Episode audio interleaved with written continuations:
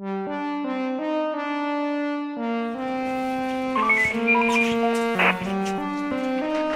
écoutez les enquêtes du Louvre.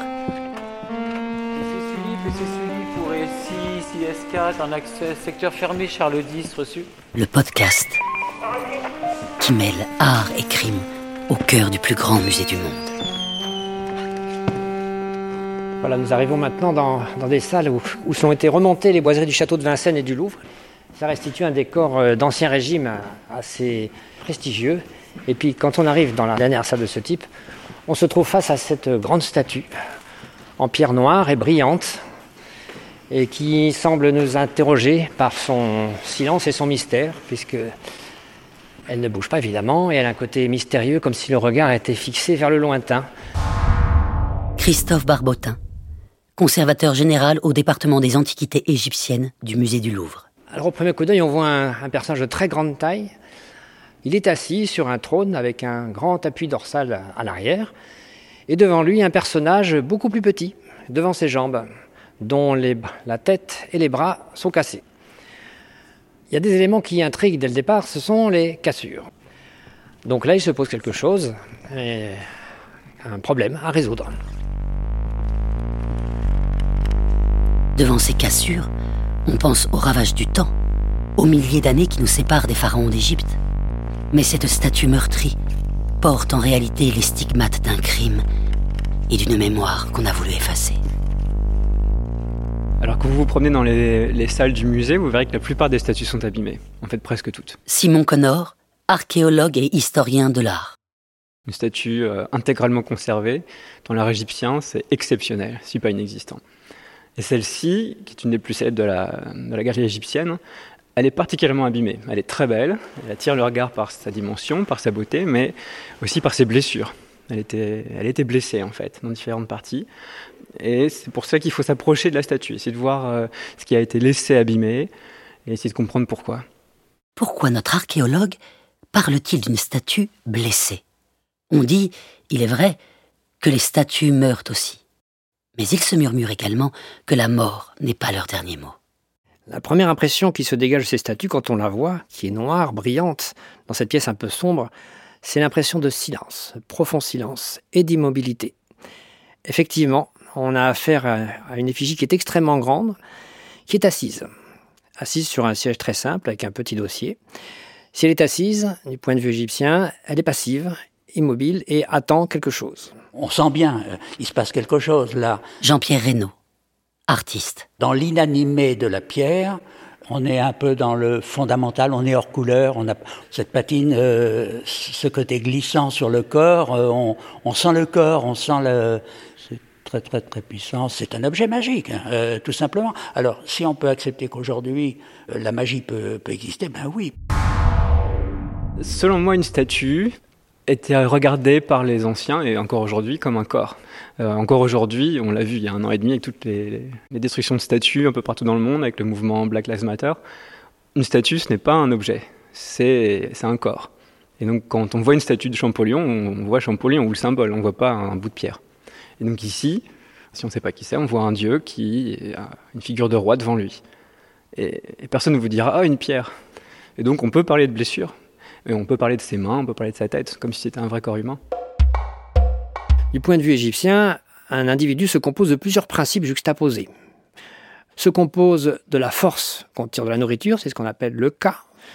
Se compose du principe de mobilité et d'action, le ba, qui est représenté par un oiseau à tête humaine se compose du nom, qui donne l'identité fondamentale, se compose du cœur, qui est le réceptacle de l'individualité du personnage, se compose parfois aussi de l'ombre, qui est la trace de sa vie sur Terre. Si vous êtes vivant, vous faites un tout. Si on vous élimine, ben, on vous tire une flèche, on vous tue, c'est tout.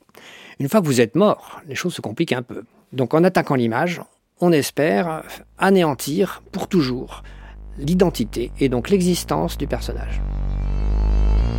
Ce qui apparaissait comme un accident serait donc un crime?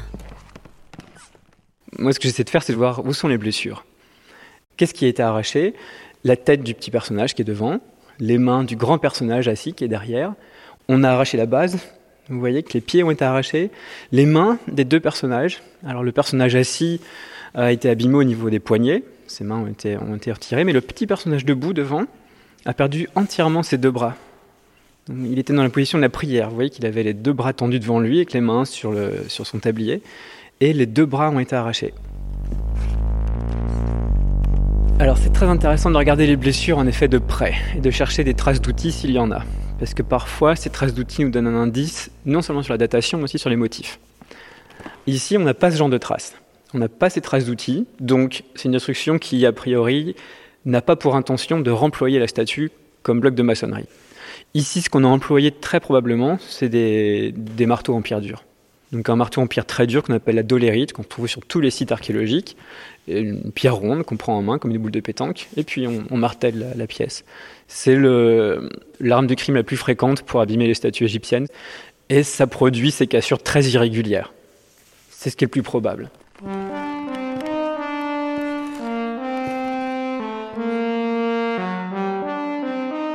L'arme du crime serait donc une pierre dure, qui aurait servi à démembrer et à décapiter cette sculpture. Mais pourquoi un tel attentat?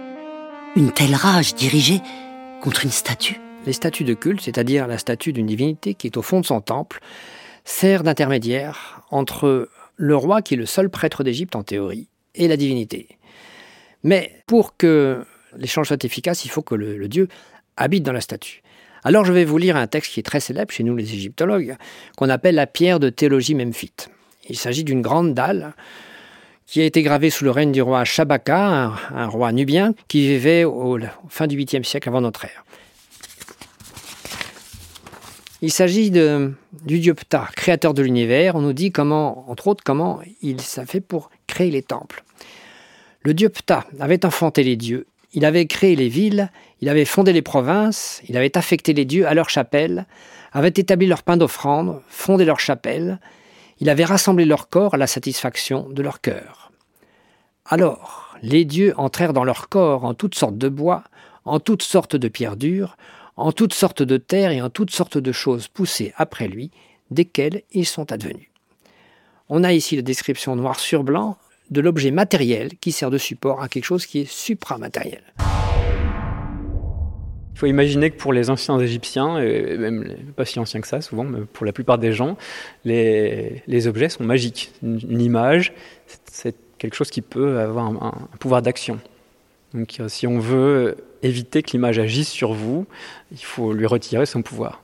Et donc le but des mutilations, en tout cas à l'époque pharaonique, mais sans doute aussi à l'époque chrétienne, c'est de retransformer l'image en un bloc de pierre, de la désactiver en quelque sorte. Donc on retire ses bras, on coupe ses jambes, on coupe sa tête.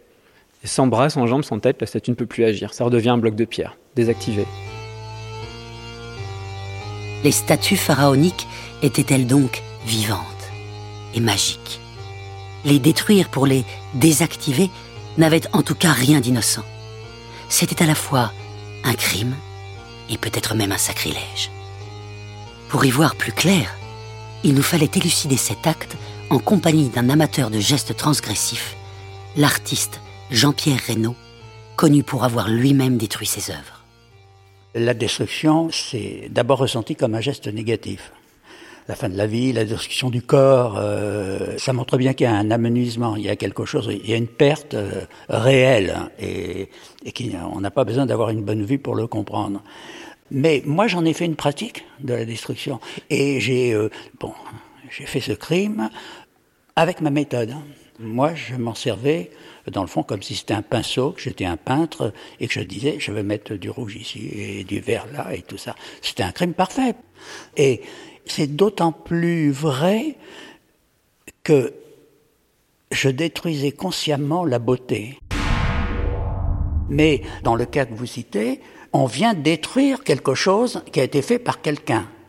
Et je voudrais qu'on comprenne que moi, c'est un travail sur mon, corps, donc j'ai le droit de faire ce que je veux.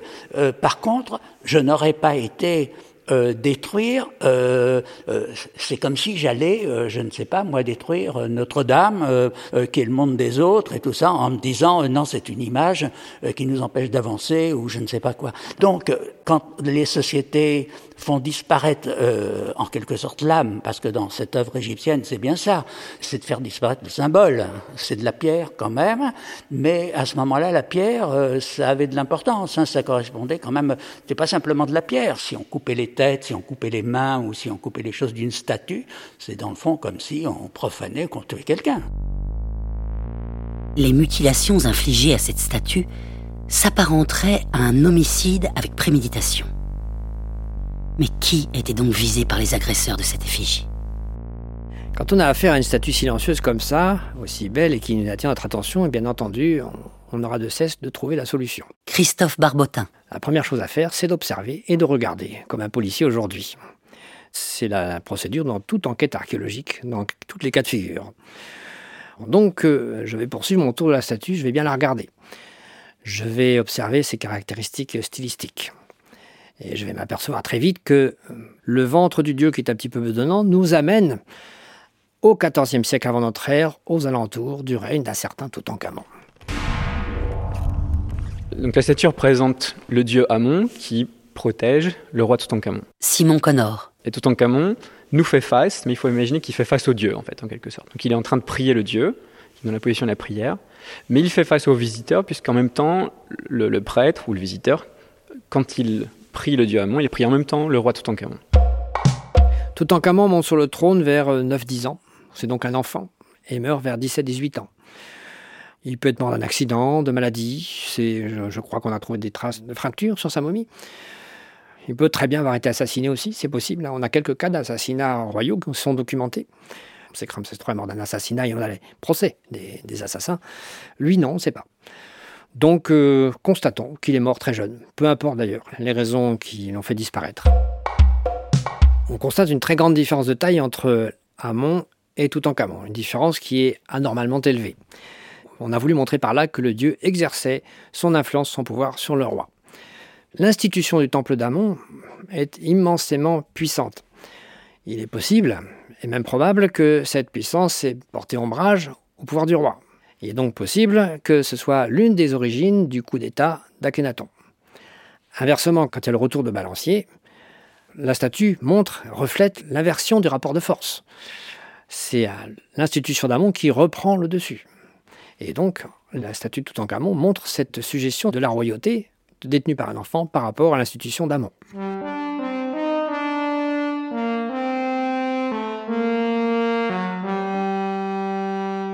Alors quand on a vu la, statue pour la première fois de face avec ce silence, cette immobilité qui frappe, on va tourner autour. Puisque une statue, c'est un objet en trois dimensions, il doit toujours se regarder sous tous les aspects. Lorsqu'on tourne derrière la statue, on aperçoit que dans le dos du dieu Amon se trouve une sorte de grande colonne de pierre qui monte jusqu'à l'extrémité. C'est ce que les égyptologues appellent un appui dorsal ou un pilier dorsal. C'est une spécificité à l'art égyptien. Et il est gravé d'une colonne de hiéroglyphes, et si vous voulez, nous pouvons lire ce que nous raconte. Nesut biti, neptawi, nebiretret, re, sare enchetef, merief nepraou, amon. Meri imenre, nesut necheru nebu, neb pet. Maintenant, la traduction française.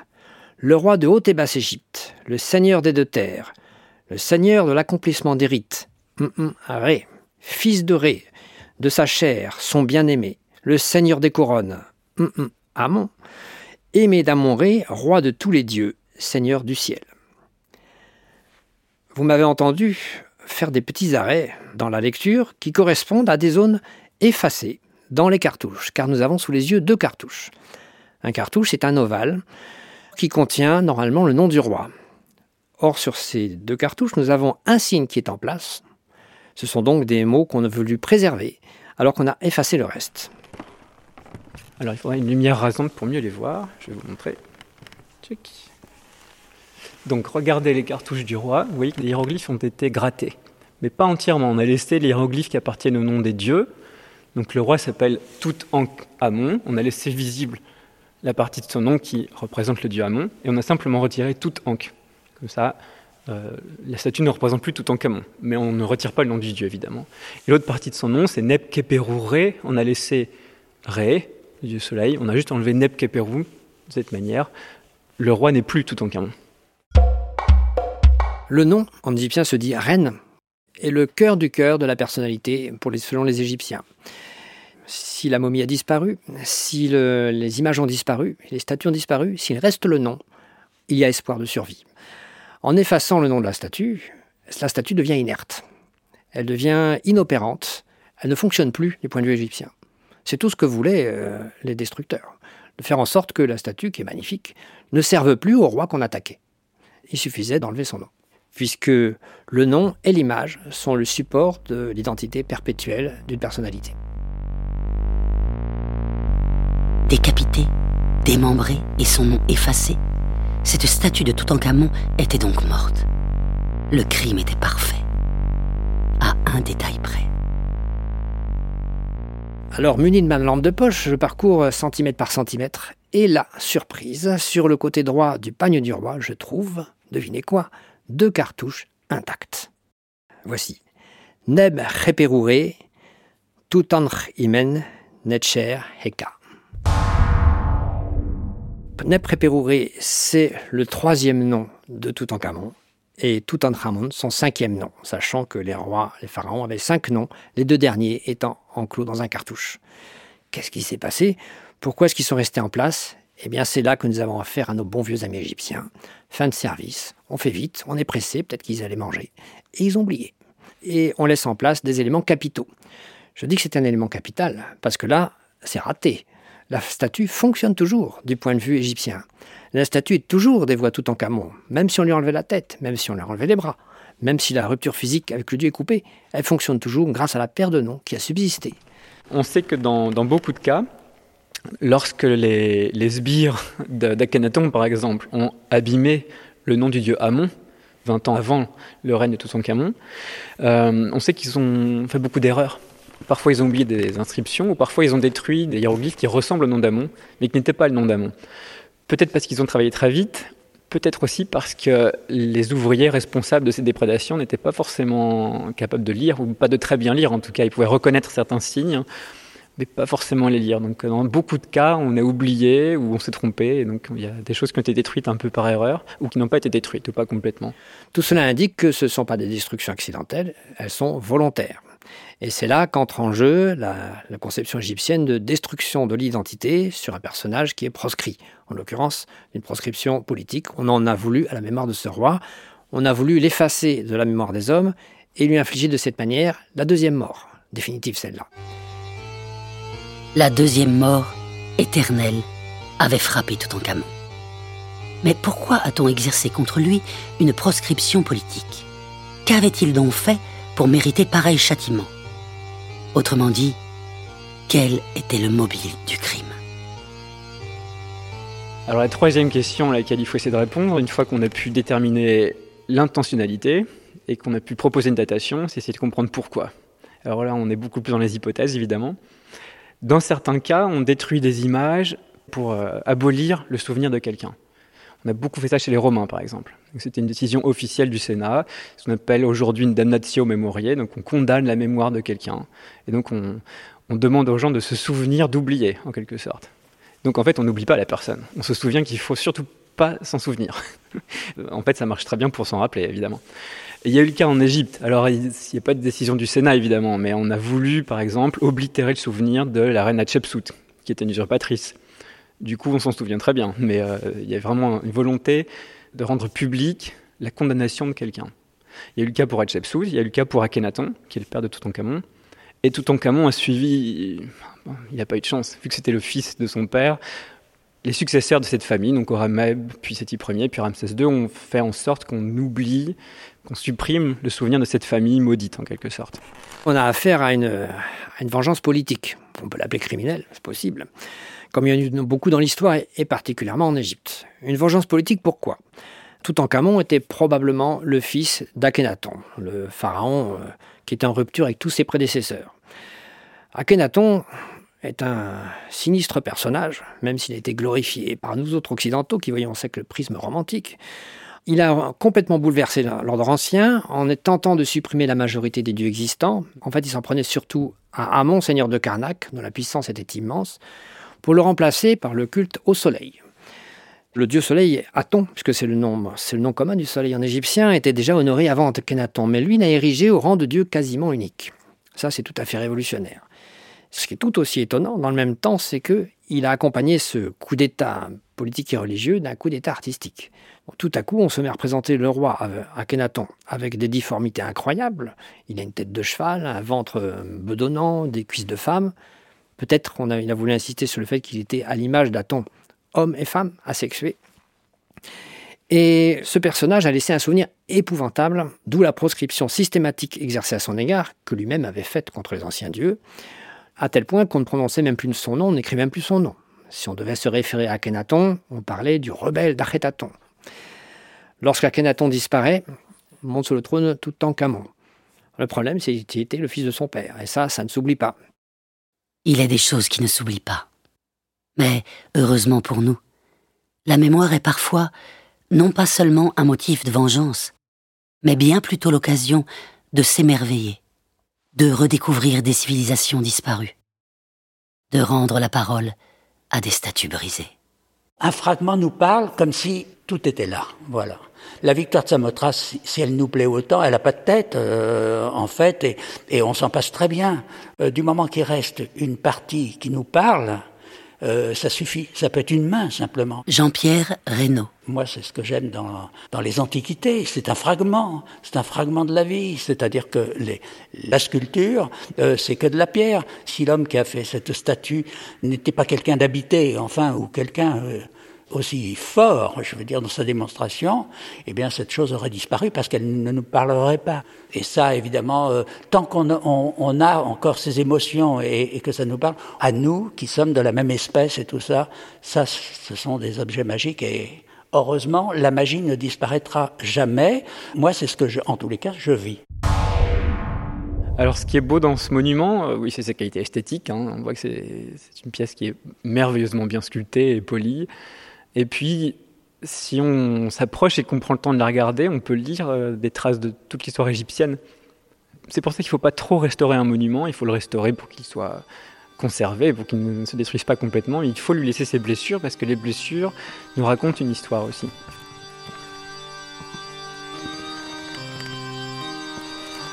Maintenant, Amon et Toutankhamon ont parlé, euh, contrairement à la volonté des, iconoclastes. En rendant son identité à la statue, on fait vivre tout en camon. Et là, c'était le but initial du sculpteur, au service du roi. Dire le nom d'un personnage, et a plus fortiori d'un pharaon, c'est lui assurer l'éternité. La malédiction, c'est le silence. Le silence, c'est la deuxième mort. Donc parler tout en camon, c'est au contraire un grand profit du point de vue égyptien. Nous sommes en accord, eux et nous.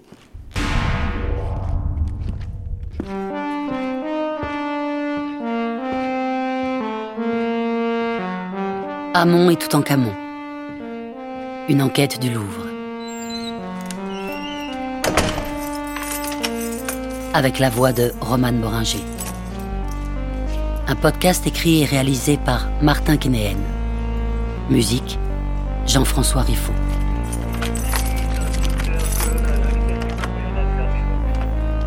Prise de son et mixage Logarithme Studio une production du Musée du Louvre.